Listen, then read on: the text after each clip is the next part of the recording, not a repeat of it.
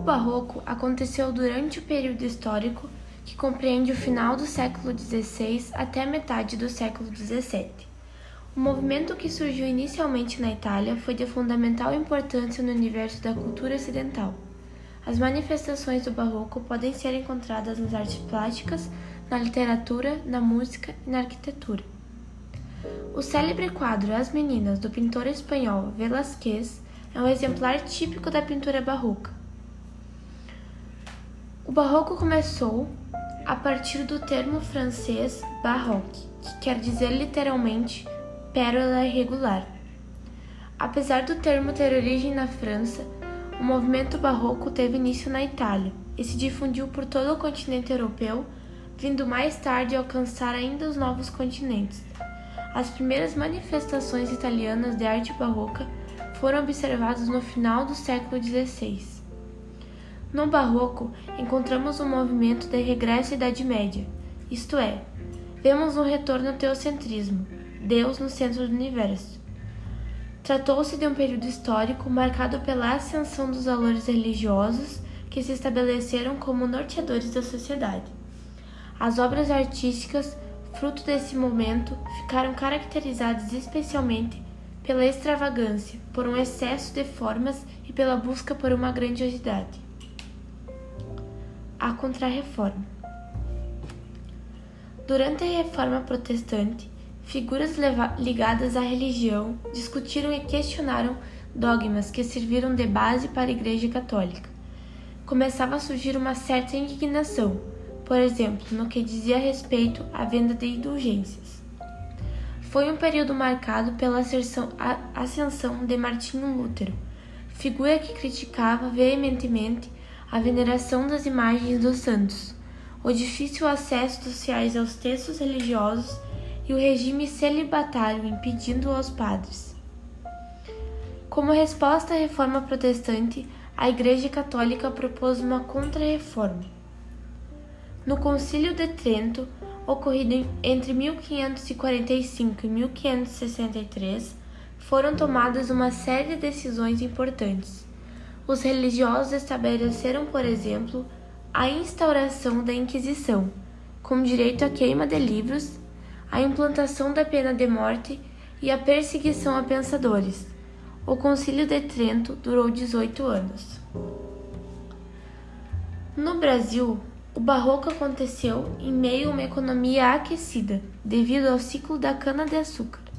O período histórico também coincidiu com as invasões holandesas em território nacional. Entre os principais criadores do nosso país neste período estão Gregório de Matos, conhecido como Boca do Inferno na literatura, e Aleijadinho nas artes plásticas.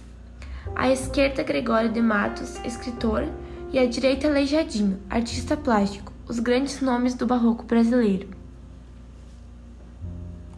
As características do barroco. De, de modo bastante genérico, é possível afirmar que a estética barroca estava ligada a um exagero e a uma proliferação de detalhes. O homem barroco era um berço de contradições. Vivia a dicotomia entre seguir o prazer terreno ou se portar bem e ganhar um lugar no paraíso.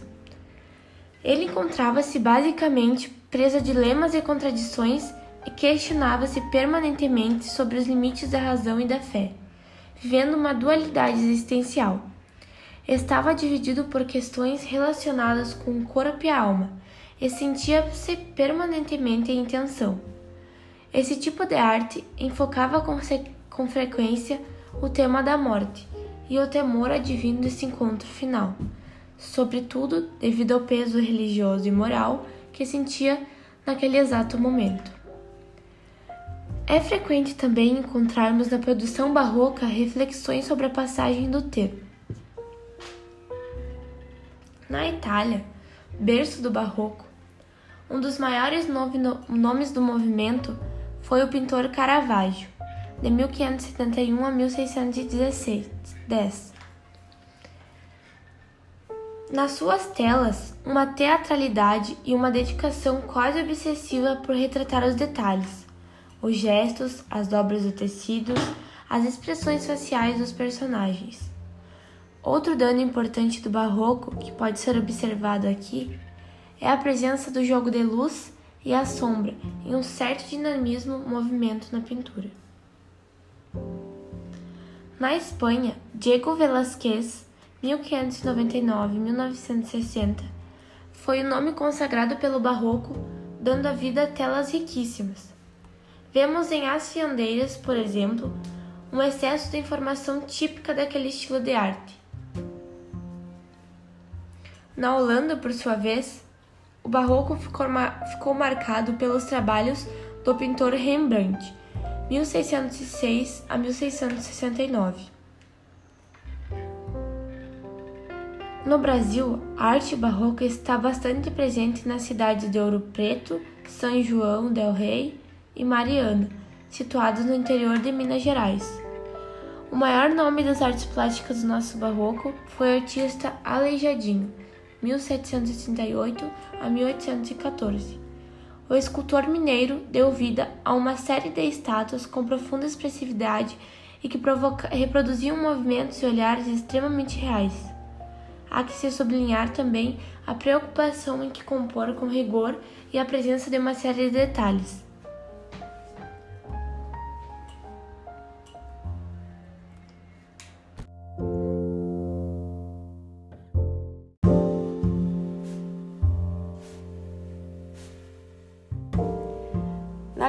Literatura, encontramos no Barroco uma tendência cultista, isto é, uma produção literária que se preocupa com a forma, com o como se está dizendo. A forma do discurso aqui ganha uma importância sem precedentes e há um uso recorrente de muitas figuras de linguagem, como antíntese, paradoxo e hiperbatos. Por outro lado, a literatura barroca também apresenta uma tendência conceptista, ou seja, um impulso para valorizar a argumentação, a retórica, o conteúdo propriamente do texto. Outra característica marcante dessa geração literária é a presença do carpe diem, o desejo de aproveitar a vida a cada momento. É a última gota. Em Portugal, o maior nome do barroco foi o de Padre Antônio Vieira de 1608 a 1697, que compunha uma prosa extremamente elaborada para cativar os fiéis que ouviam. Vamos, por exemplo, no famoso Sermão de Santo Antônio aos Peixes, a tão característica sedutora retórica usada pelo padre. Esse pequeno parágrafo exemplifica duas características chaves de barroco a atenção com a linguagem elaborada em consonância com uma preocupação com o conteúdo a ser transmitido. Vós diz Cristo Senhor nosso, falando com os pregadores, sois o sal da terra, e chama-lhe sal da terra, porque quer que façam na terra o que faz o sal. O efeito do sal é impedir a corrupção mas quando a terra se vê tão corrupta como está a nossa, havendo tantos nela que têm ofício de sal, qual será ou qual pode ser a causa desta corrupção? Ou é porque o sal não salga, ou porque a terra se não deixa salgar? Enquanto isso, no Brasil, o maior nome da literatura barroca foi de Gregório Matos, de 1633 a 1696 Nascido em Salvador, o escritor vai estudar na Coimbra, onde encontra em contatos com a vanguarda literária. Em, ao voltar ao nosso país, o poeta conhecido como Boca do Inferno usou a literatura como arma para tecer severas críticas sociais, causando muito desconforto à burguesia baiana da sua geração.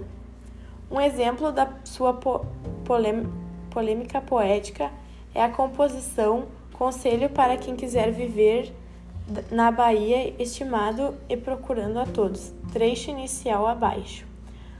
Ao longo dos seus versos, Gregório não poupava palavras para atacar o funcionamento da sociedade baiana. Quem quiser viver, seja um gatão, infeste toda a terra, invada os mares, seja um Chegai ou um Gaspar Soares, e por ti e por si terá toda relação. Sobejar-lhe na mesa vinho e pão, e siga os que lhe dou por exemplares, que a vida passará sem ter pesares. A arquitetura barroca é encontrada especialmente em construções religiosas, igrejas, conventos e mosteiros. Esplendorosas, extravagantes e cheias de detalhes, esses tipos de construções pretendiam transparecer a suosidade da Igreja Católica, tão poderosa na época. A Basílica de São Pedro, situada na Itália, é um exemplo de arquitetura barroca, enorme e repleta de pormenores. A construção se destaca da paisagem, fazendo com que o observador se sinta pequeno diante de tanta magnitude. Com uma exuberância decorativa, a basílica possui uma série de estátuas e ornamentos. Na Espanha, encontramos na igreja de Santiago a Compostela outro exemplar da arquitetura barroca. Aqui torna-se ainda mais presente a importância que aquela geração dedicava à profusão de detalhes. Não há na fachada da igreja praticamente nenhum espaço vazio sendo cada trecho interpretado como oportunidade para se compor um ornamento. No Brasil, um dos exemplos da arquitetura barroca é a Igreja de Nossa Senhora do Rosário, em Minas Gerais. Esse tipo de construção é característica uma preocupação com a ostentação e com a riqueza típica do barroco. Em termos arquitetônicos, é bastante frequente encontrarmos fachadas curvas e portais em forma de arco. Isso acontece na Igreja Nossa Senhora do Rosário.